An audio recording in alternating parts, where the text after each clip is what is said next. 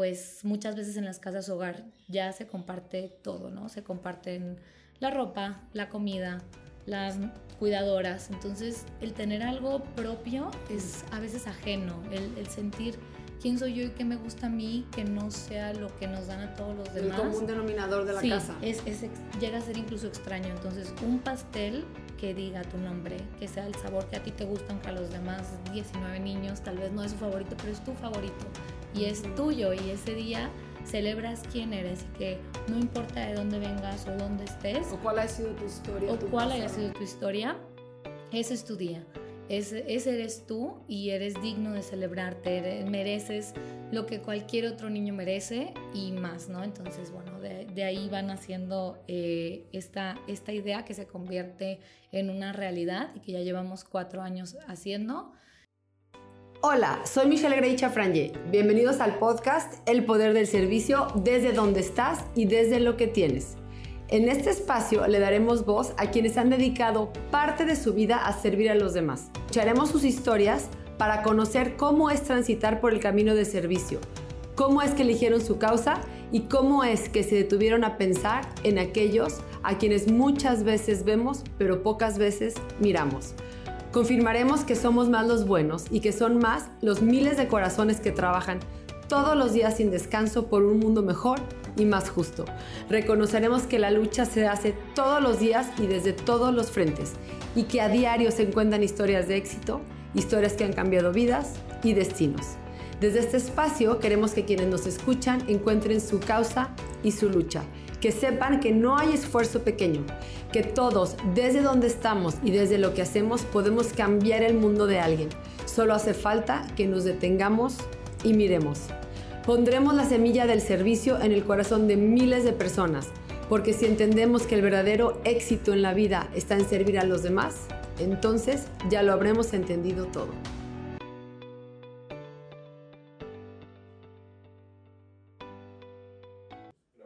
Horneando sonrisas.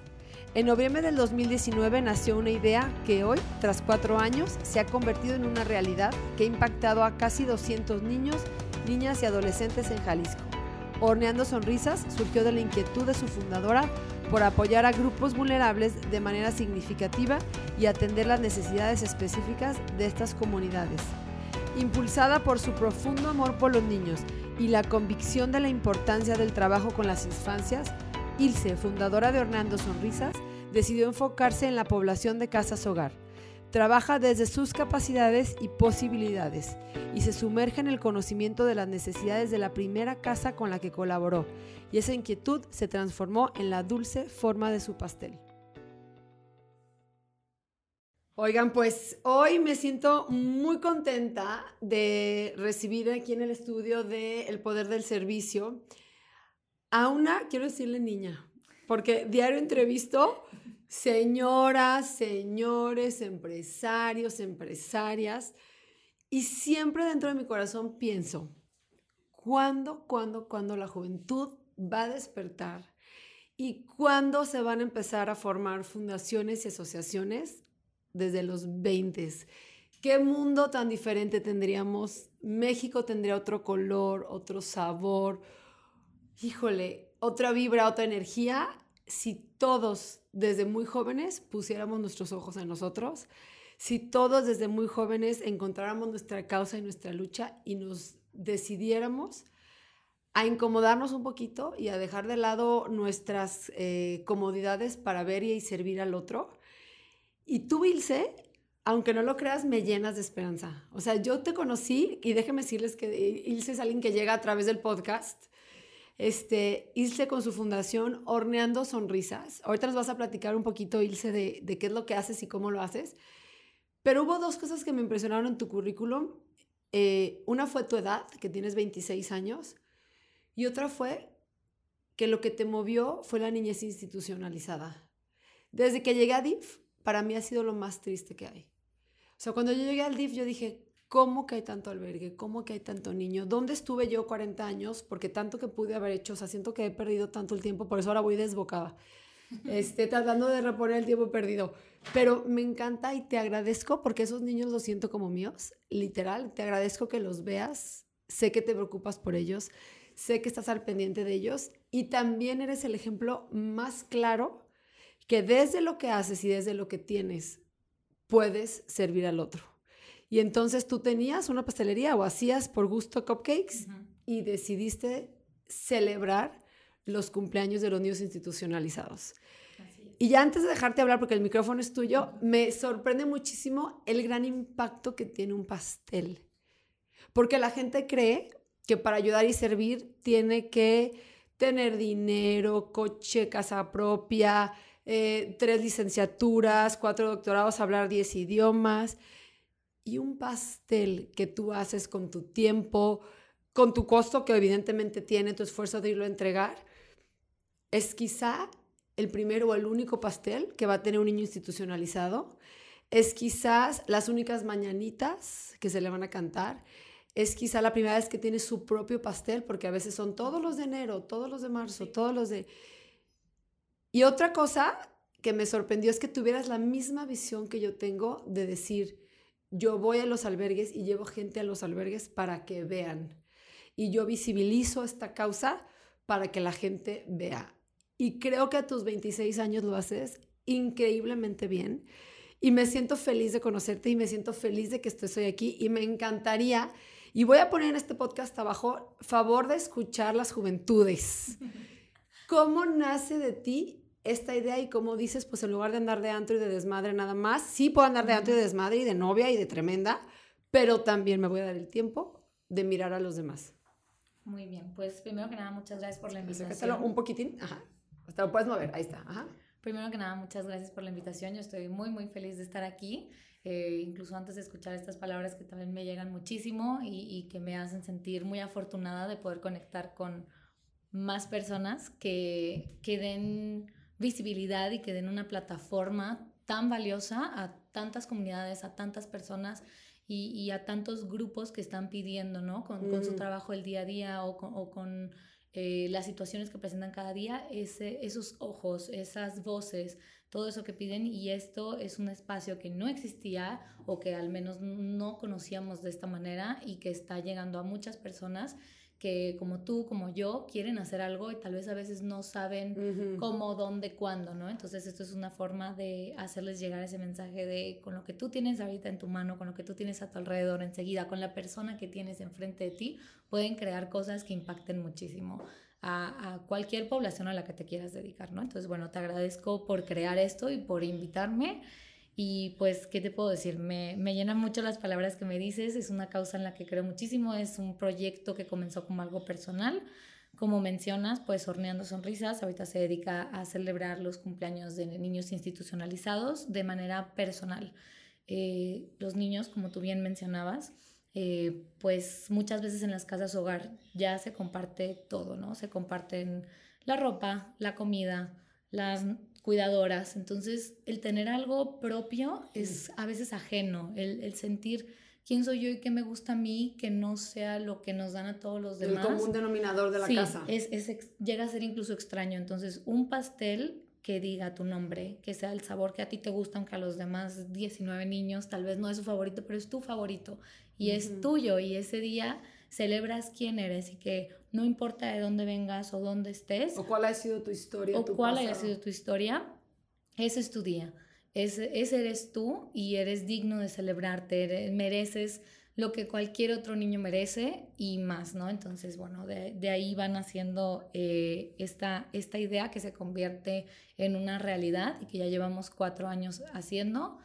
Y pues, y la niñez institucionalizada lamentablemente creo que hay como una barrera entre las personas que vivimos a veces nuestra vida eh, afuera. afuera y nos da miedo mirar, nos da mucho miedo porque sabemos que existe, pero es una población de la que se expresa con mucha tristeza, con poca esperanza, con, con cierta mm, incertidumbre y a veces no logramos comprender, pero la realidad, y, y tú lo sabes, llegas y dejan de ser niños de casa hogar, se convierten en un David, se convierten en una Naomi, se convierten en, un Donovan, ¿no? Entonces van teniendo estos nombres y van teniendo esas personalidades y vas conociéndolos y son niños como cualquier otro niño que quiere soñar, que quiere jugar, que quiere vivir, que quiere recibir amor, que quiere recibir cuidados. Entonces, ¿por qué no mirar a estos niños que, que en el día a día tenemos la oportunidad de impactar y, y por qué dejarlos en el, ay, que, ¿cómo serán? Eh, ¿Qué se podrá hacer por ellos? ¿Por qué no empezar y decir, yo puedo hacer esto que haría por un niño que yo conozco, por mi sobrino, por mi hijo, por mi hermano? ¿Por qué no hacerlo por un niño que, que en este momento nosotros somos su comunidad? Entonces, bueno, de ahí, de ahí nace un poco. Wow. Sí. Fíjate que este me, me, encanta esta parte y sobre todo que la digas tú, que no la diga la presidenta del DIF, que no le diga la señora de 40 años. O sea, me encanta que, que sea esta tu visión de una manera tan genuina y tan natural. La niñez institucionalizada duele. Esa es una realidad. Cuando la gente sabe los números y las estadísticas y cómo puede un bebé de 7 días llegar a una casa hogar y salir de 18 años, yo quiero que la gente que nos escucha que tiene hijos piense en todo lo que han hecho, hacen nuestros hijos de los 0 a los 18 y que piensen cómo puede ser la vida dentro de una, de una casa hogar de estos niños, ¿no?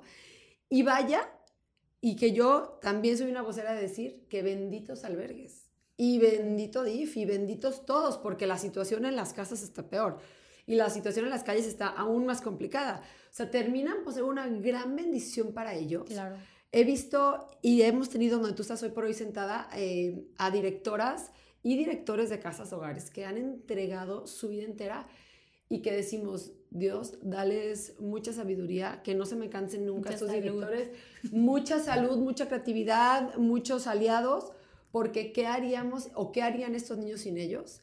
Entonces, este, pero nunca van a poder solos. O sea, la sociedad y quienes estamos afuera necesitamos detenernos un poco y mirar y pensar en ellos y entender que en el estado de Jalisco y en el país, creo que en el país hay más de 33 mil niños institucionalizados.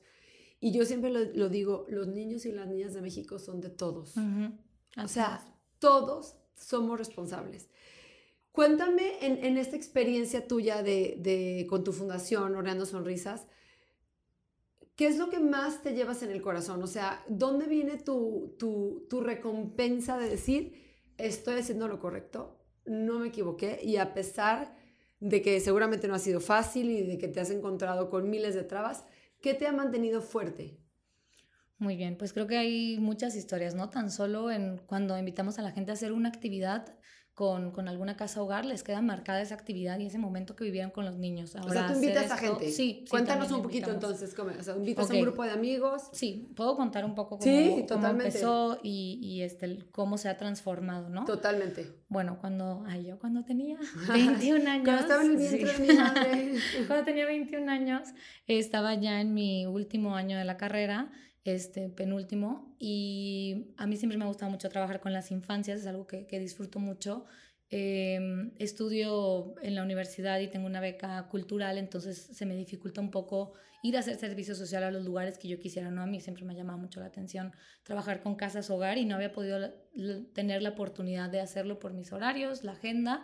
Entonces ya en este penúltimo año digo, ya voy a acabar la universidad y no he tenido el tiempo que me gustaría de ir y hacer un proyecto y ver las necesidades y conocer más y ver cómo yo desde donde estoy apoyar con lo que se pueda y jalar a más gente, ¿no? Que al final creo que todos, al menos hemos escuchado a alguien que tiene la espinita de que es que yo quiero ayudar, pero no sé cómo, y los ves así medio perdidos y dije, tanta gente con la que convivo que tiene esta espinita, ¿cómo guiarlos? ¿Cómo llevarlos a algo que ni yo, eh, yo no estoy dentro todavía? Entonces, ahí empiezo a, a ver como qué se puede hacer ¿Qué puedo crear? Y pienso en un programa de alfabetización para madres eh, adolescentes y digo, ok, ¿qué me va a implicar esto? ¿Lo puedo hacer sola? ¿A dónde tengo que ir? Este, ¿Qué tipo como de movimientos tengo que hacer? ¿Qué tipo de personas tengo que contactar? Y analizándolo dije, ok, pero esto es algo mío, nadie más tiene que tener esta responsabilidad que yo estoy creando ahorita al principio. Entonces, ¿qué puedo hacer que, que me implique a mí? Y que yo lo pueda. O sea, ¿con qué puedo cumplir? ¿Con qué no me voy a rajar? Hasta, dónde me dan mis tiempos y mi todo, ¿no? Sí, si me cancela un maestro, ya me quedé sin el taller y luego ah, tengo que tomarme el tiempo de aprenderlo yo antes de poder eh, delegarlo, etc. Entonces, a mí me gusta mucho hornear y lo hacía como un hobby, lo hacía para mis amigas cuando era su cumpleaños, mis amigas más cercanas, yo les horneaba un pastel de un tema que les gustara y que fuera como chistoso hacer esto porque era un pastel para un niño pero era para un adulto, ¿no? Entonces se emocionaban muchísimo, yo llevaba algunos años haciendo esto para mis amigas y yo pensé, a ver, a mí me encantan los cumpleaños, a mis amigas les encantan sus pasteles de cumpleaños que les hago, ¿cómo no le va a gustar a un niño un pastel de cumpleaños? Los niños de las casas hogares celebrarán sus cumpleaños. ¿Quién se lo celebra? ¿Todos pueden celebrarlo o solo algunos? ¿Solo algunas casas? ¿Cuántos niños son? ¿Se hará por mes? Entonces todas estas dudas empezaron a llegar a mí y dije, bueno, no tengo ahorita las respuestas, pero tengo la habilidad de hacer un pastel de cumpleaños. Vamos a ver pues, ¿quién, ¿quién necesita un pastel de cumpleaños de estas casas, no? Eh, me mandaron a una casa hogar, pregunto en grupos estudiantiles de ahí de mi universidad con qué casas hogar han trabajado, me envían a la primera casa con la que empezamos y que tiene un lugar inmenso en mi corazón, Sueños y Esperanzas. Ah, con Erika, que aquí ya estuvo, claro. sí, sí, sí, Que a todos los invitaría de verdad ver lo que es la labor de Sueños y Esperanzas, que bueno, es otro tema aparte y es inmenso, pero sé que Erika estuvo aquí y grabó un capítulo, entonces si tienen la oportunidad de escucharlo, háganlo porque su labor es de las labores con mayor impacto en las infancias de México. Entonces, yo digo que en los casos como el de Erika es en donde hay que apoyar a lo que ya se hace muy bien, sí, claro, o claro. Sea, ya está. Sí. Échale para que sin lugar a ayudar a 80 ayuden a 100, ¿no? Exacto. Sí, sí ya, sí ya está esa plataforma y ese lugar, sumarle para que... para que se mantenga y esté mejor. Exacto. Entonces empezamos ahí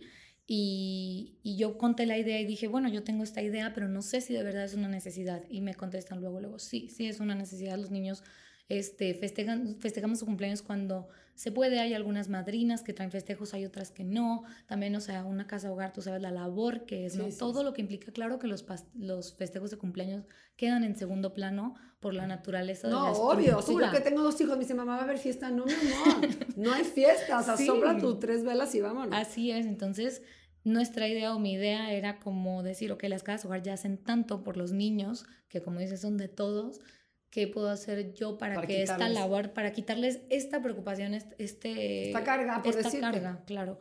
Entonces me dicen que sí y digo que yo me quiero comprometer bien, ¿no? Vamos haciendo primero festejos de cumpleaños para ver cómo reacciona la población, perdón, eh, días festivos.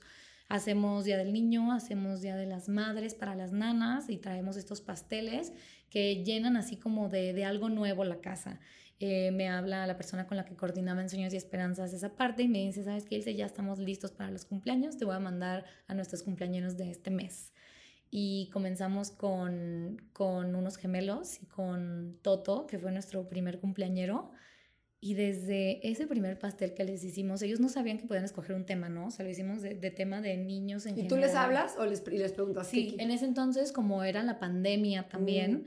eh, la casa les preguntó, pero ellos dijeron, como, ah, me gusta esto y lo otro, y como eran gemelos, hicimos un tema así como de Plaza Sésamo de, de, de, dos, de dos de los personajes.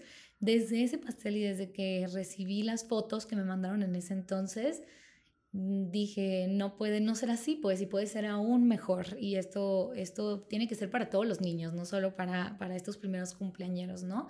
De ahí, pues, empezó a hacer la magia, pero yo hacía todos los pasteles en mi casa y yo los yo compraba las cosas me acuerdo que me empecé a meter mucho más en, en los precios de mayoreo y, y menudeo y todo sí, y moldes y un buen de cosas que me empecé a meter y, y, en un punto dije ay ya no tengo dinero para estar horneando todos los pasteles porque aparte pues cuántos al mes sí no, o sea podía haber 10 7 o Sudamérica tiene 80 niños.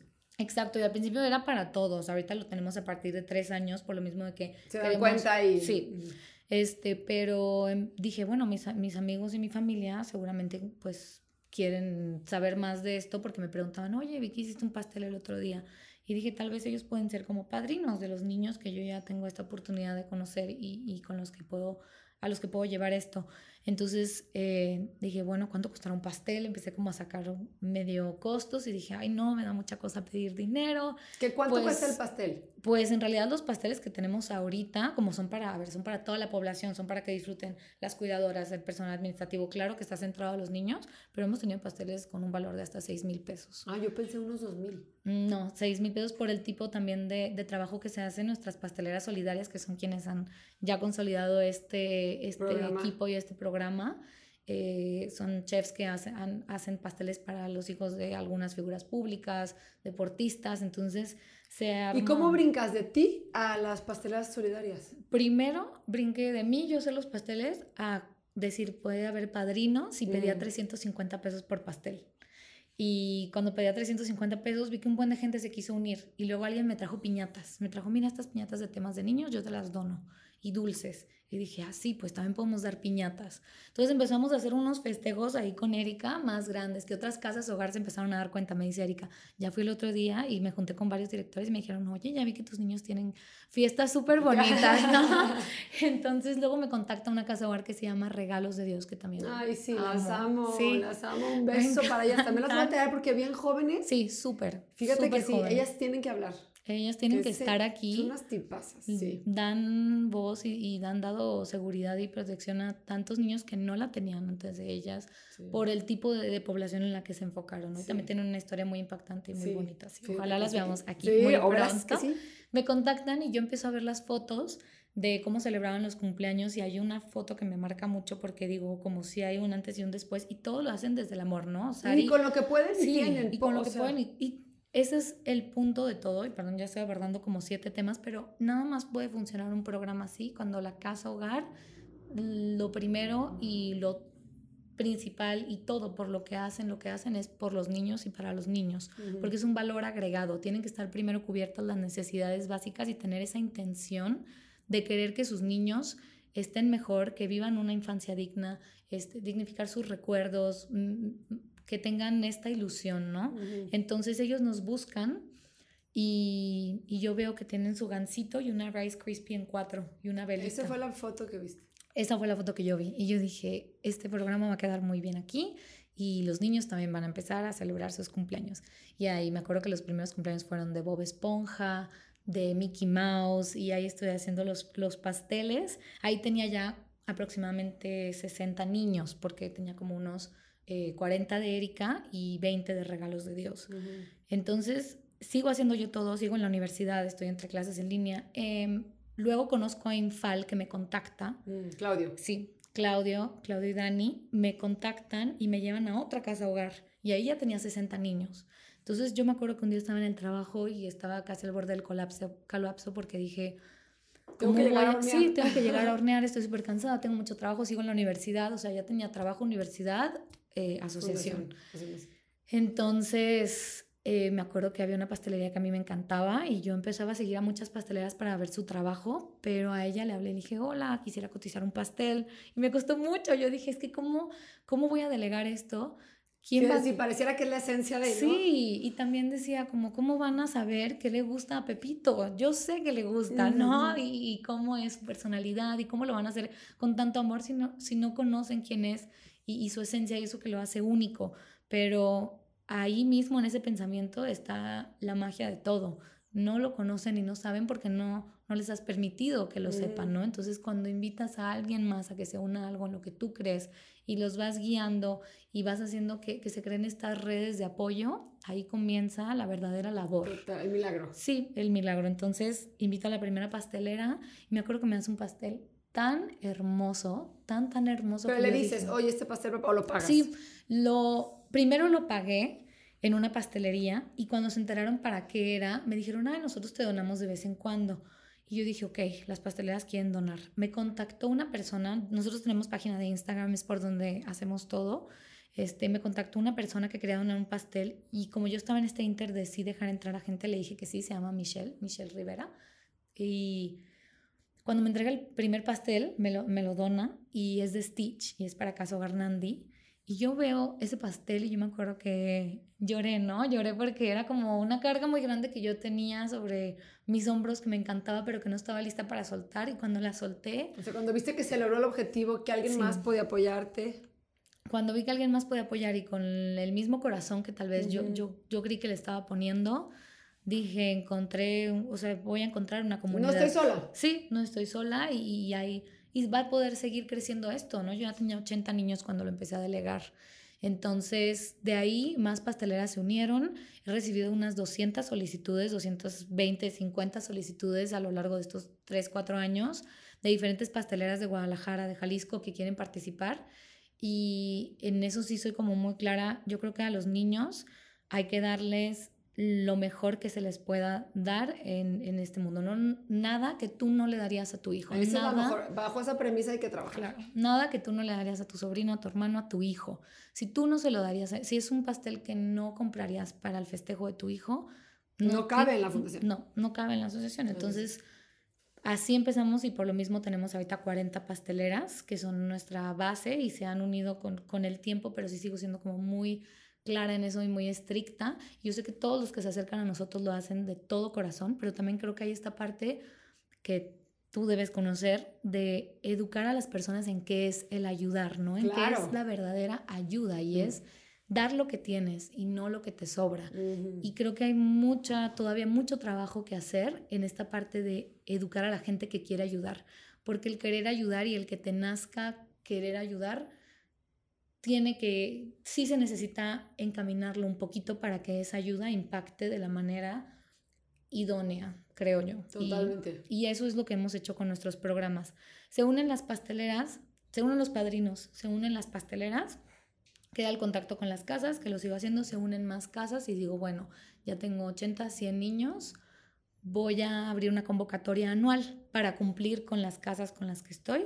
Entonces, una convocatoria anual y hasta ahorita tenemos siete casas, ¿no? Empezamos con una, tenemos siete casas hogar. ¿Y en total cuántos niños son? ¿Estos 100 o más Tengo 194 niños. Casi 200. Oye, ahorita que decías este, de cómo hay que educar a la gente, se me hace importantísimo. O sea, siento que has dado un tema que normalmente no hablamos, este, o que a lo mejor tenemos yo rato sin, sin hablar en esta mesa, y es justamente eso, porque habrá un programa donde yo pueda decir, yo recibo los pasteles que le sobren, ¿no? Sí, Ese es otro enfoque, ¿no? Claro. O sea, lo que te sobre, claro, yo me lo, no lo ven a desperdiciar. ¿Sí me explico? O sea, por favor, señor pastelero, no tire el pastel que no pudo vender. Lo recibimos, pero no es para el cumpleaños. O sea, hay una línea ni siquiera delgadita, como muy clara en el objetivo del donativo y en lo que va a impactar a quien lo va a recibir, ¿no? Entonces, Exacto nosotros un tiempo, por ejemplo, en DIF dejamos de recibir ropa porque no sabes cómo nos llegaba la ropa. Te quieres morir. Entonces hemos cerrado las convocatorias a hacerlas a Friends and Family nada más. Porque entonces yo personalmente o quien nos ayuda en DIF va a revisar la ropa personalmente y sabemos de dónde viene porque la gente de veras cree que ayudar es dar lo que le sobra. O sea, o lo que ya está en condiciones. va a querer. Pues si tu hijo no lo quiere, tampoco el otro, ¿no? Una cosa es que ya no le quede, ¿no? O sea, te dono estos pants porque ya no le quedan y otras porque están destruidos, pues nadie los quiere, ni tu hijo ni el otro. rotos, sí, también. O sea, no, ahora si me dices, oye, van a subir al cerro, necesitan cualquier ropa, te, también tengo un batch de pants rotos que acaben en el cerro. O sea, no está mal, pero ¿cuál es el objetivo, no? O sea, entonces me da mucho gusto que, que lo tengas muy claro. Ok, sigamos. Sí, no, y es exactamente eso y también abrimos diferentes programas en los que hemos tenido que o, queremos compartir la misma mentalidad, ¿no? Acercarte con un niño eh, que está en situación de casa-hogar no es lo mismo que acercarte a un niño que, que vive tal vez en un contexto pues totalmente distinto. Hay que tener mucho cuidado, hay que cuidar mucho, mucho su integridad como cualquier niño, pero especialmente porque eres en ese momento ajeno a su vida, ¿no? Cuando tú te acercas como voluntario, cuando tú te acercas a querer ayudar, hay que dejar de verlo como, como que son víctimas que necesitan ser salvados por ti en ese momento. Hay muchas formas de impactar y de ayudar sin revictimizar a los niños. Entonces tratamos como de, acercar esa parte con eh, las personas que nos donan como padrinos, que sepan que el valor que tiene ese pastel es un valor que impacta tanto a estos niños como a cualquier otro que tuviera un pastel por primera vez, a las pasteleras que ellas entienden, han entendido muy bien a la población y también a nuestros voluntarios, ¿no? Que ya a mí también me daba pavor abrir esta parte como del voluntariado porque decía, a ver, no son ni siquiera mis niños y yo voy a llevar a gente desconocida a las casas. Sí, o no sabes la gente cómo va, o sea, actuar y no lo puedes controlar. Y también decirles que estos niños institucionalizados están acostumbrados a una rotación de gente entonces ya no confían en nadie. Sí, sí. Sí, me explico, me pasó ahora con estos chavos que queremos tanto que los entrevistaban y, quien, y me decían, hombre, ya tienen el discurso perfecto. O sea, están acostumbrados a que ya pasaron 45 mil universidades, 20 mil grupos de servicio social. Ya están hasta acá. Entonces les cuesta muchísimo trabajo entablar relaciones duraderas Porque su historia de vida es que la gente llega y desaparece. Sí. Llega, pregunta y se va. Llega, saca sus estadísticas y se va. Entonces hay que cuidar, entiendo perfecto esta parte donde entra un poco de nervio de decir, eh, ¿cómo se va a comportar la gente de afuera adentro más que los de adentro con la gente? Sí, sí, sí. Y aquí entra un área muy importante que es la parte de psicología. Con las casas hogar, eh, bueno, a lo largo de estos años que hemos podido hacer el, el programa de cumpleaños personalizados, se presentan más necesidades que no alcanzas a ver cuando mm, tienes una o dos casas, ¿no? Cuando estás desde afuera. Pero si tienes la oportunidad de entrar en, y ser parte de la red de apoyo de una casa, pues lo haces de manera integral. Entonces ahorita tenemos programa de cumpleaños personalizados, tenemos envío de despensas, teníamos la recolección de ropa y de vez en cuando juguetes, porque sí es cierto que los niños ya tienen muchos juguetes en las casas hogar, porque es de lo que más se dona. Es que es lo más fácil de sí, donar. Pero la cerramos también por esto mismo que me comentas. Había muchas cosas que nos donaban que... Basura. Sí. Entonces ya es Friends and Family también. Y la gente que de verdad quiere donarte lo que tiene para que llegue a los niños, tú lo ves y está increíble. Y son cosas que yo les he dado con todo el gusto del mundo a niños y se los he, he visto esa ropa puesta, he visto ese juguete utilizado y digo, esto es, esto es el valor de, de, de la ayuda que llegó de afuera y cómo se conectó aquí. Oye, Michelle, pero creo que me desvié un poco en la pregunta que me hiciste. No importa, ya vamos a llegar a eso, no te este, ¿y Nomás dime una cosa de las pasteleras, para que se ubicando. Las pasteleras, cada quien está en su pastelería, no es como que tengas un... No. O sea, cada pastelería y pastelera desde donde está y desde lo que tiene, son pasteleras y ellas donan. Sí. Hay convenio con piñateros, con dulceros. Hay un poco de convenios aquí y acá. Las pasteleras solidarias, que así les, les llamo, comenzaron con... Eh, pasteleras que querían donar su, su, tiempo. Nosotros cuando pedimos donativos casi nunca lo pedimos como asumiendo que ya son donativos. Siempre decimos una cotización de esto, una cotización de otro y vemos si se adapta a lo que nosotros tenemos como presupuesto ese mes para llevar a los niños algo de valor agregado. Entonces con las pasteleras es diferente porque todas están en la misma línea. Yo inicié el programa diciendo les doy esto de compensación por aunque sea el material o una parte del material. Mm. Nadie lo aceptó. Nadie lo ha aceptado. ¡Qué bonito sí, eso! Sí, y es una comunidad tan padre que se ha hecho porque hay tantas pasteleras en Guadalajara que hacen cosas tan increíbles y son artistas. Yo les digo artistas reposteras. No, no, es que no te quieres comer luego el pastel. Sí, sí, o sea, está tan bonito que mejor la pura foto y así todos véanlo. Y además de todo ese talento, tienen un corazón inmenso las pasteleras con las que trabajamos y ellas lo donan y solo mandamos como las fotos de a quién, a quién llegó ese pastel. Ellos conocen al, al, al, niño, ponemos la descripción, cuántos años cumple, cuál es su sabor favorito, cuál es el tema. Ahorita que ya conocemos muy bien a los niños y que estoy en las casas hogar cada dos días, pues ya yo conozco que a Paulina le gusta esto y me va contando de su cumpleaños desde un día después de acabó el pasado, ya sabe el tema del siguiente, ¿no? Entonces eso le transmito a las pasteleras porque cada una está en su taller. Entonces es difícil a veces con sus tiempos y su agenda ir a cada una de las casas a entregarlos, pero ellas son por quien este programa sigue funcionando. Total. tú lidereas, pero ellas alimentan esto, sí. Tenemos a una chef también muy especial que se llama eh, Ana Laura, que tiene Cupcake Art, y ella hace unos pasteles que los invito a ver su, su página. Y ella pasó de ser a quien yo le pedía consejos y con quien yo tomaba cursos, porque yo decía, cuando crezca esto yo voy a tener que necesitar una pastelería y contratar pasteleras para que hagan los pasteles para los niños en casas hogar, porque ¿quién va a querer donar tantos pasteles al año? Pero sí hubo quien y no hubo necesidad de poner esa pastelería de horneando sonrisas. increíble. Y no, pues tienes muchas pastelerías de horneando sonrisas. Tengo muchas pastelerías en toda la ciudad y eso ha ayudado muchísimo a que lleguen más fácilmente a las casas hogar, porque una está en zona Chapalita, otra está en el sur, otra está este, por eh, zona centro. Entonces, de verdad que es una red inmensa y es una red que está en toda la ciudad y todos desde donde están y con lo que tienen hacen que llegue ese sueño hecho realidad a cada uno de nuestros niños. Entonces, así funciona el programa. Me encanta, me encanta, está precioso. Es, de, de esto se trata la vida, señores. De esto se trata la vida. Un pastel que cambia la historia de la infancia de nuestros niños institucionalizados. Un pastel que hace que ellos tengan una foto de su cumpleaños, que no, sepa, que no pase desapercibido, que, o sea, creo que el mensaje detrás de estos pasteles es enorme, Ilse. O sea, me súper sorprende que hayas tenido esta visión de hacer algo que pudiera parecer tan simple, algo tan grande, qué bonito, mi admiración siempre, de verdad, de, que lo hayas... Eh, lo hayas visto y lo operes hoy por hoy de esta manera y que haya crecido tan exponencialmente y tan rápido. Es una chulada cuando alguien te busca. O sea, yo he tenido que buscar a mucha gente y poco a poco más gente me ha ido buscando. Y justamente ya hablaba con mi mamá de ese tema, ¿no? Este, le digo, mamá, me buscó fulanito de tal que parece hacemos algo de no sé qué.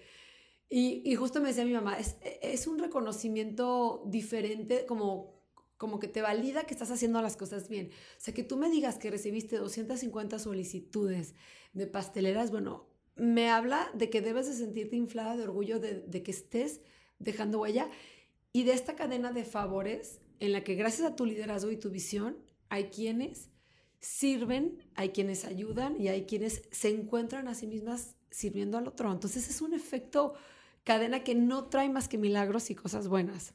Y entonces ahora sí voy a retomar la pregunta. ¿Cuáles han sido estos momentos que te han hecho decir, no manches, o sea, aunque me cueste un huevo, esto va a seguir porque va a seguir? Sí. Pues como bien lo mencionaste, en este camino hay muchas veces que dices, uff, Aquí me bajo mucho, de este ¿no? Es mucho, eh, hay este obstáculo, hay este, esta problemática que no sé cómo voy a poder resolver. Y luego llegan estos momentos de magia pura que yo no sé cómo más explicar más que milagros, Y, magia que crean los mismos niños y que son para ellos desde donde se estén concibiendo esos milagros en el universo, de verdad, eso ya estaba destinado para ellos, todas las cosas buenas que llegan y a través de nosotros, a través de ustedes. Entonces, esos son los momentos en que dices, vale la pena, eh, me quedo, me quedo haciendo esto y más.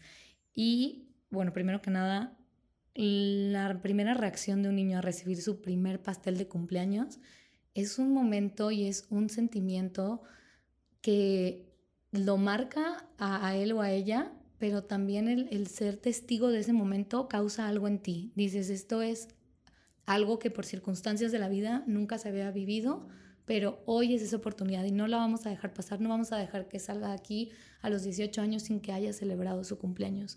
Y tal vez hace 20 años no hubo esta oportunidad, pero hoy la hay.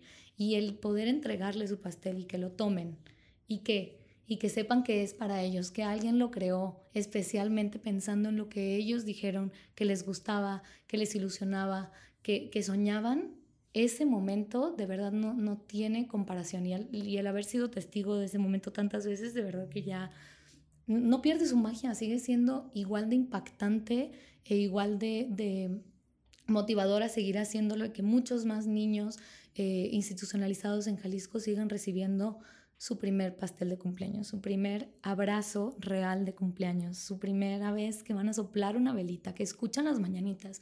Hubo una vez uno de nuestros niños en casa Hogar Escalar que en cuanto empezaron a cantar las mañanitas, algo cambió dentro de su mirada, se despertó algo inmenso que, que, que yo creo que nunca había visualizado, conocido, conocido escuchado, ¿no? Tan, 18 niños alrededor de él cantándole una canción que hasta decía su nombre y una velita enfrente de él con un pastel de lo que él había pedido. Esos momentos en sí son toda la magia que necesitas y toda la motivación que necesitas para seguir. Pero a veces necesitas un empujoncito, ¿no? Porque claro, aunque sea increíble, claro, eh, necesitan de más momentos que te impulsen a seguir. Eh, la sonrisa, nuestro programa se llama, nuestra asociación se llama Horneando Sonrisas. Y eso es lo que hacemos. Y a veces no tenemos sonrisas, a veces tenemos llanto, tenemos, tenemos corazones muy movidos, a veces tenemos eh, niños que no entienden qué está pasando y, y tardan un poco en asimilarlo. Y también a veces tenemos niños que tienen tanta euforia y que sabían que ellos merecían dentro de ellos celebrar este cumpleaños y lo van a disfrutar al máximo. Tengo un caso de dos niñas, son gemelas, y eh, pidieron su pastel de enredados de Rapunzel. Entonces yo mando a hacer los pasteles con la misma pastelera para que sean iguales, porque el programa se basa en que a todos les va a tocar igual, pero igual de increíble. Sí, sí, sí, se pelean por ser mejores. no porque, no porque este niño tenga una madrina que le va a hacer un súper festejo, el otro va a tener que pasar un festejo donde hay un pastel y velitas que son increíbles, pero, pero el otro niño tuvo, porque no hay una regularización de cómo son los festejos en esta casa para todos. Entonces, es, el chiste es poner la vara hasta aquí y de ahí para... Y tú la marcas, sí. No, la institución. Sí, con cada casa la marcamos diferente según las necesidades, según las posibilidades de la casa y también la población. La población, la población, sí. Entonces, bueno, estas niñas pidieron su pastel de enredados, yo mando a hacer los pasteles con la misma pastelera y uno llega con la princesa y el otro con el camaleón de enredados, ¿no? Y yo, ay no, es que ¿qué voy a hacer? ¿Cómo le voy a dar a una niña el pastel de camaleón y al otro y a la otra el pastel de princesa? ¿Qué voy a hacer? las dos van a querer princesas, sí, según tú. ahí estaba yo viendo cómo, cómo voy a mandar imprimir una princesa ahorita de enredados y, y el festejo ya está aquí a, a unos minutos. Y llega la psicóloga de la casa y me dice, ay, con razón Paula estaba diciendo y diciendo que su pastel era de camaleón. Y yo, ah, ¿cómo? Sí, ella decía, mi, mi fiesta de camaleón, mi fiesta de camaleón. Y, yo decía, no, es de enredados, es de enredados, es de princesas, no, es de camaleón. Y dijo la psicóloga, pero ya vi, en esta película hay un camaleón. Y yo dije, no, pues así tenía que ser. Ese era su pastel. Ese era su pastel y nosotros solo las manos que lo hicieron como su corazoncito quería, ¿no? En realidad, eso ya era para ella y así hay muchas cosas que hay situaciones que dices, no puedo, está muy difícil o no va a salir o, o necesito ser más de una persona o una comunidad haciendo eso y a veces pasan estas situaciones que te devuelven a la realidad y te dicen, no, es que esto no es para ti, esto no es tuyo, es, es de ellos y es para ellos y tú eres una herramienta para, para que llegue y tienes que confiar y tienes que, que, seguir creyendo en que todo este amor está yendo por el camino correcto, pues está yendo por el camino que, que va a ser mejor para ellos. Eso en la parte de los cumpleaños y, sus disfraces, la ilusión, cómo se transforman, ¿no? Y cómo también se ha aprendido a no solo emocionarme por lo mío, pero emocionarme por lo que tiene el otro. Los niños ya no solo se emocionan por su fiesta de, de PJ Masks, de Bob Esponja, de, de princesas, se emocionan por el, por el del compañero que le gusta Hulk, aunque a mí no, pero me da, me da tanta emoción que a él que le gusta tanto este personaje, eh, pueda tener su festejo de Hulk y eso lo hemos visto muy marcado a través de los años. Al principio no era Aparte Me, me emociona tanto porque eso es que va a venir el mío igual. sí, ¿Me entiendes? Es como esa sensación de ni me da envidia ni me acoraje. Exacto. Lo celebro junto con él porque en 10 meses vuelve el mío. Exacto. No, o sea, es esa certeza además que pocas veces tienen los niños institucionalizados. Creo que también es una parte importantísima que tiene tu, tu asociación, ¿no? Que, que les da certeza de algo. Nunca saben nada. Siento que viven con muchísimas dudas, con muchísimos miedos, con muchísimas inquietudes. Em, es increíble, yo he estado en casas hogares donde me, me, preguntan los niños, oiga, ¿usted sabe cómo, cómo está mi mamá? ¿Usted sabe cuándo me van a sacar? Sí. O sea, e, eso es como un vivir con incertidumbre. Si los adultos no dormimos para saber si nos dieron la cita o no, o el resultado o no, imagínate a estos niños. Entonces, eh, me parece valiosísima esa certidumbre que tú les puedes dar a través de este programa. Y justamente el objetivo de este espacio es que la gente que nos escucha encuentre formas de ayudar. Y tú lo has repetido varias veces, ¿no? La gente quiere ayudar y no sabe cómo. ¿Qué le puedes decir a la gente que hoy decidió escuchar nuestro capítulo? ¿Cómo te pueden ayudar? Eh, primero que nada, te quiero decir eso, ¿no? ¿Qué necesitas de, de, de la población eh, así, de los seres humanos? Y estuvo aquí hace poquito un invitado que me dijo unas palabras que se me van a quedar por siempre marcadas porque me las llevo como hasta para mis temas personales. Cuando la carga la sientes toda humana y toda tuya, es porque te está faltando compartirla con alguien.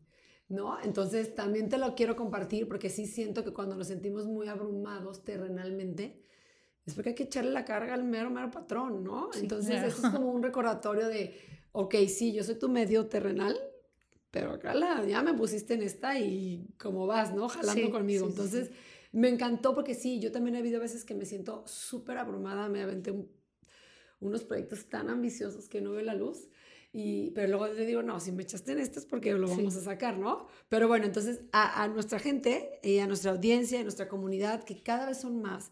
Y además me encanta nuestra comunidad tan selectiva. O sea, siento que estamos llegando a corazones que están dispuestos a ayudar a corazones que quieren ser mejor que ayer, a corazones que quieren dejar un legado. Entonces, ¿cómo te pueden ayudar, Ilse?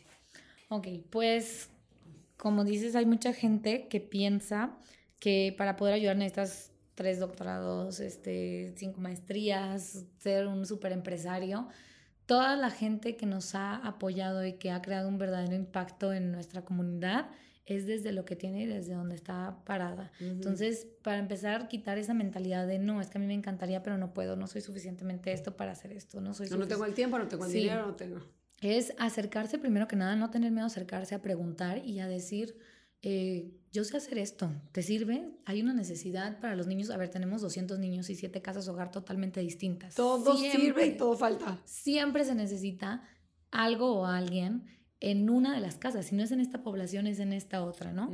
Eh, ya platicando un poco más para, para llegar a, a, la respuesta a esta pregunta. Actualmente tenemos 7 casas hogar, 200 niños y aproximadamente 6, 5 programas diferentes. Tenemos cumpleaños personalizados Tú puedes apadrinar a, una niña o a un niño a, partir de la edad de tres años, excepto los niños que viven, eh, que solo hay un niño de un año en la casa y los mm. otros tienen siete, ocho, nueve, eh, como es el caso de Regalos de Dios. O, sea, lo metes en el programa sí, que tenga Sí, lo metemos en el programa.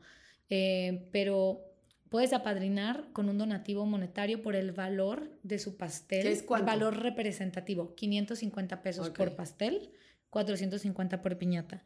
Para hacer posible que nosotros llevemos un festejo a un niño son mil pesos entre la logística, mover el pastel, llenar de dulces la piñata. No, porque cualquiera puede ayudar y ese es el punto de esta asociación. Si yo dijera, ay, este pastel costó seis mil pesos, necesitas donar eso para poder hacer posible un festejo, no funcionaría. Se necesita desde donde cada uno esté, con un granito de arena, ya sumas para... Y puedes... Eh, tanto donar para el festejo completo o si solo puedes la piñata ese mes, solo, el pastel, está perfecto.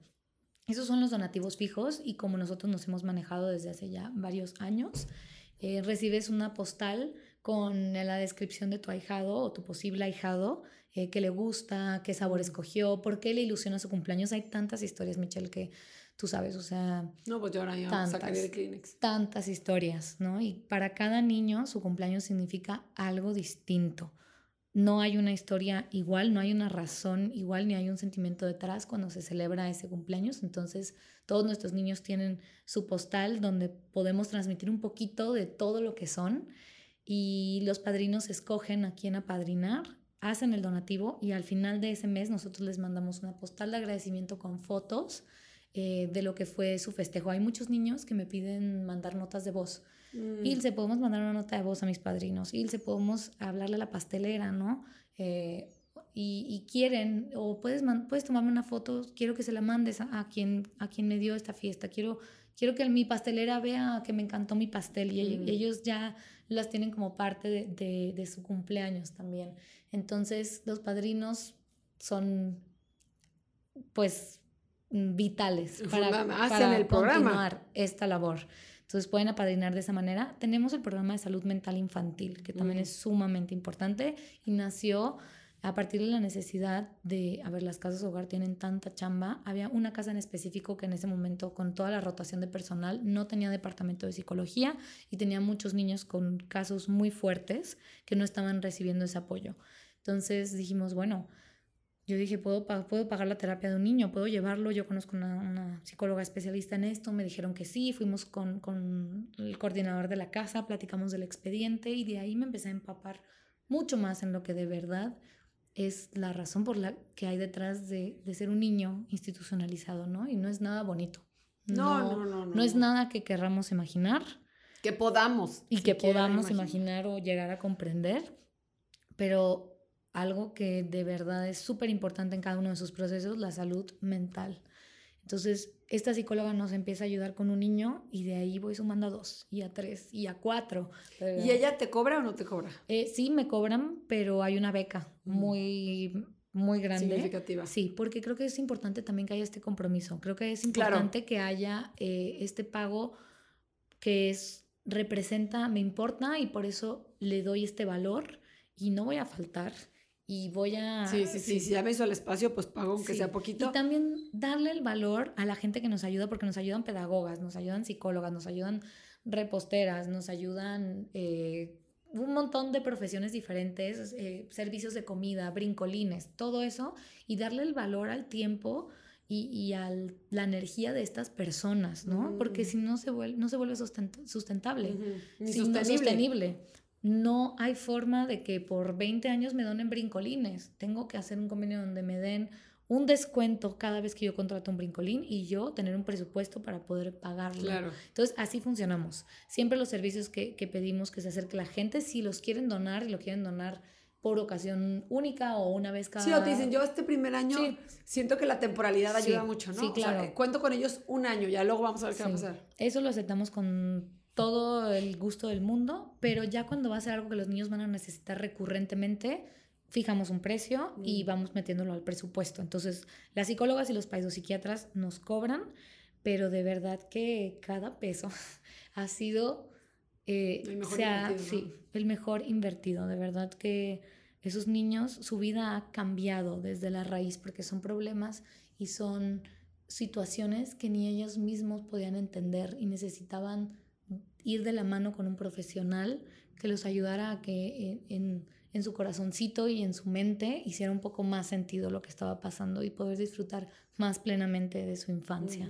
Y queda mucho por hacer y tal vez tres años de terapia o diez años de terapia no van a ser suficientes, pero al menos son más de lo que se tiene cuando no se tiene este acompañamiento. Totalmente. Entonces, ese es el programa de salud mental infantil. Actualmente tenemos cinco psicólogas distintas que nos apoyan, tres psiquiatras, eh, dos pedagogas, y ahí se va armando esta red que es tan importante y que va directamente hacia los niños. Tenemos padrinos que nos donan una cantidad mensual, Para terapia. sí, para las terapias, y tienen también a su ahijado y saben que su ahijado ya va a la escuela todos los días porque ya se puede levantar y saben que, que su ahijado ya no llora todas las noches. Y entonces, esta parte también de compartirle a la gente cómo eh, lo que hacen posible que, que se ha- haga a través de nosotros es súper importante. A través de ustedes, pero a través de quizás mil pesos al mes, ¿no? Por ejemplo. Sí, O sea, porque yo te estoy oyendo y digo, a ver, es que tanta gente que pudiera, que yo conozco cercana, entiendo que no todo el mundo puede, ¿no?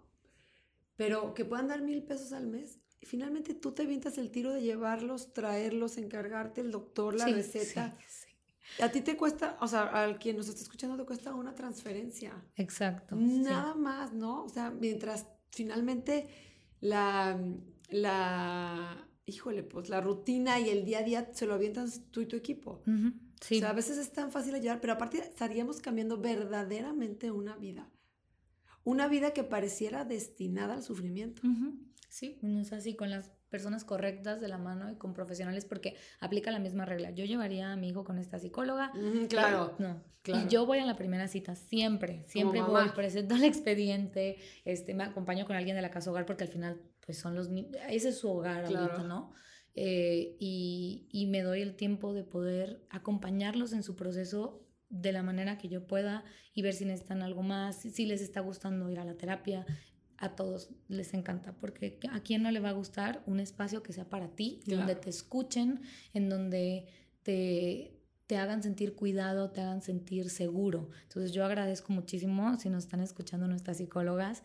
eh, de verdad, gracias, gracias por cambiar desde la raíz la vida de, de tantos de nuestros niños que han tenido esa oportunidad de llegar a, a ustedes. Muchas, muchas Guau, gracias. la sí. mis respetos para los profesionales de la salud. de verdad, sí. que se, de veras que se ponen de modo. Y, y yo siempre digo, a estos niños y niñas institucionalizados nos los vamos a volver a encontrar. Claro. ¿Cómo queremos encontrarnos, no? Y qué padre que todos asumamos esta responsabilidad. Me encanta, me encanta, Ujú. me encanta. ¿Hay más programas? Sí, hay Ah, programa, para no ya voy un poco más rápido, pero programa de corte de cabello que Ah, está solo dicho. en una casa hogar, pero se necesita poner en otras tres, ya acabo de hacer como el censo, se necesita eh, estilistas y barberos que puedan ir una vez al mes, nosotros asignamos la fecha y nos adaptamos a cuando pueda la mayoría. Y, y ellos tienen que llevar su equipo. Sí, llevan su equipo, eh, trato de que sean mínimo cuatro para, Para que valga la pena la sí, vuelta. Sí, exacto. Casi todas nuestras casas están ubicadas en la zona metropolitana de Guadalajara. Tenemos una que está muy lejos, que Michelle conoce, este, y otra que está en el Salto, Jalisco. Ahí sí, sí es más complicada la logística, pero no imposible. Entonces, bueno, Claro. tenemos ese programa para todos los estilistas y barberos que nos escuchen, o si conocen, y si la prima, y si la hermana, Sí. y si todos son bienvenidos. Eh, tenemos el de despensas y fruta y verdura. La verdad es que la nutrición de los niños, a ver, es básica, ¿no? Y muchas veces hasta en la fruta y verdura se donan las cosas que ya están podridas, claro. podridas. Entonces, fruta y verdura fresca, la que tú compras para tu casa, La en que el le vas a mandar de lunch a sí. tu hijo. Mm. Fruta y verdura fresca se necesita muchísimo para las casas hogar y tenemos un programa en el que mandamos semanalmente eh, aproximadamente muchos kilos de fruta y verdura Y también te lo hacen llegar a ti o a las casas hogar. a las ¿cómo? casas hogar directamente y es a través de transferencia también y el último programa ¿Y cómo es lo comprobable de eso? ¿También eh, fotos de lo que llegó? es con un solo proveedor de abastos, Ah. entonces él nos manda eh, la factura Mm. y nosotros mandamos e- el recibo a las personas que, que lo donan de esa manera. Y también para todos estos servicios que estamos diciendo, ustedes pueden pagar directamente. Si ustedes le quieren pagar a la psicóloga, pueden Claro. hacerlo. Si le quieren pagar al proveedor, lo pueden hacer. ¿Ustedes dan recibo deducible? Ahorita estamos en donataria autorizada en Ah. el proceso, pero una vez que seamos donataria autorizada, podemos dar Perfecto. recibo. Sí, Pero se me hace también padrísima donde no triangulas, ¿no? Donde Sí, directamente, sí, A mí directamente. también me da mucha paz eso, digo, qué padre que la gente confíe y todo. Sí. Pero a veces a la gente le da como un, Mucha. un doble candado de decir, a ver, yo directamente la psicóloga y, y qué padre, ¿no? Ok. Sí, entonces así, programa de natación para que los niños aprendan a nadar. Hay veces que se los llevan, bueno, en ciertas casas a viajes o a chapoteaderos saben y no nadar. saben nadar. Entonces a mí me da un pavor y mejor en verano, todo el verano, los fines de semana, me llevo, voy turnando niños y los llevo de tres en tres a clases de natación. Y ahí también tenemos dos, tres maestras que nos ayudan. Eh, y bueno, eso es la parte como monetaria. La parte de que puedes donar en especie, siempre recibimos eh, pues gente que quiera ir a apoyar con lo que sabe hacer. Si quieres dar un taller de emociones, Una clase si quieres dar una clase de cocina, si quieres donar un desayuno para una casa hogar, si quieres donar una, una cena, un evento que esté coordinado por nosotros, tenemos un reglamento de como de convivencia idónea para las casas hogar, donde decimos pues qué tipo de comida poder llevar, eh, qué tipo de experiencias, la Mm. parte del contacto físico con los niños, la parte de todo esto. Entonces, todos los programas que llevemos, todos los eventos, son guiados por la base de la asociación y la visión que tenemos de qué queremos llevar a los niños en las casas hogar. Esas son algunas de las formas de apoyar, pero siempre nuestras, nuestros mensajes están abiertos, nuestras bueno, nuestros, Sí, vamos a compartir Sí. todas tus redes y toda tu Sí. información porque hay cabida para todo. Sí, exacto, exacto. Entonces nos mandan mensajitos, nos dicen qué se les ocurrió o qué tenían en mente o qué quieren hacer y lo adaptamos a la población Y, que y más lo es- necesite. y es un llamado a los magos, a los que hagan shows. Sí, O sea, yo digo, si cada grupo de shows que hay, que vamos a miles de fiestas infantiles, donara una al mes. ¿No? Sí. O sea, estaría increíble. Sí. Donas una, como que normalmente te donan una en diciembre. O una, no, a ver, una al mes, tu mismo equipo, tu misma gente. Y se multiplica la bendición. claro. O sea, no hay más que bendiciones para el que bailó y para el que hizo y para el que se esforzó por ir y que, o sea, creo que eh, no hay más secreto para esta vida y para alcanzar esta paz que todos estamos persiguiendo y para alcanzar la felicidad que todos estamos buscando, que servir al otro y que poner nuestro granito de arena. así es. así Entonces, es. no, que, que de verdad me tienes muy impresionada. Te felicito porque has abarcado lo de la clase de natación, wow, o sea, ni siquiera yo lo había pensado, ¿no? Qué increíble que tengas esta visión, qué increíble que, que esté en todas las áreas.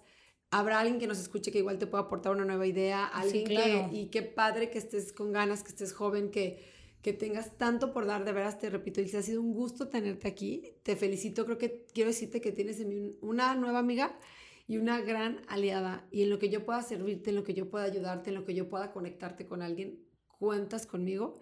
Y, y vamos viendo cómo podemos este, seguir trabajando en conjunto y hacer sinergia juntas para, para quitarte tantita carga, pero sobre todo para que multipliques Claro. todo eso que ya haces. Así que pronto hablemos de 500 niños y no, no de casi 300. sí. Muchas, muchas, muchas gracias, Michelle, por la invitación, por el espacio. Muchas gracias también a todos los que nos escuchan, porque a través de ustedes puede llegar más gente y podemos llegar nosotros a más gente.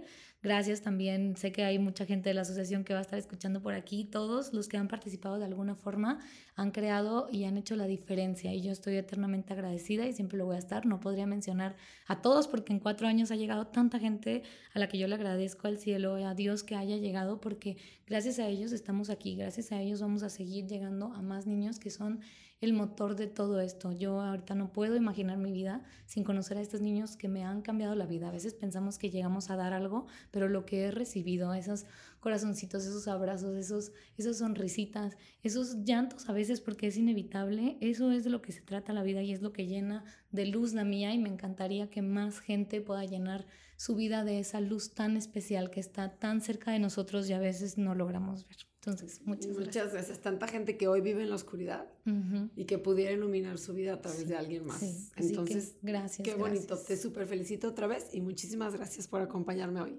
Gracias, Michelle.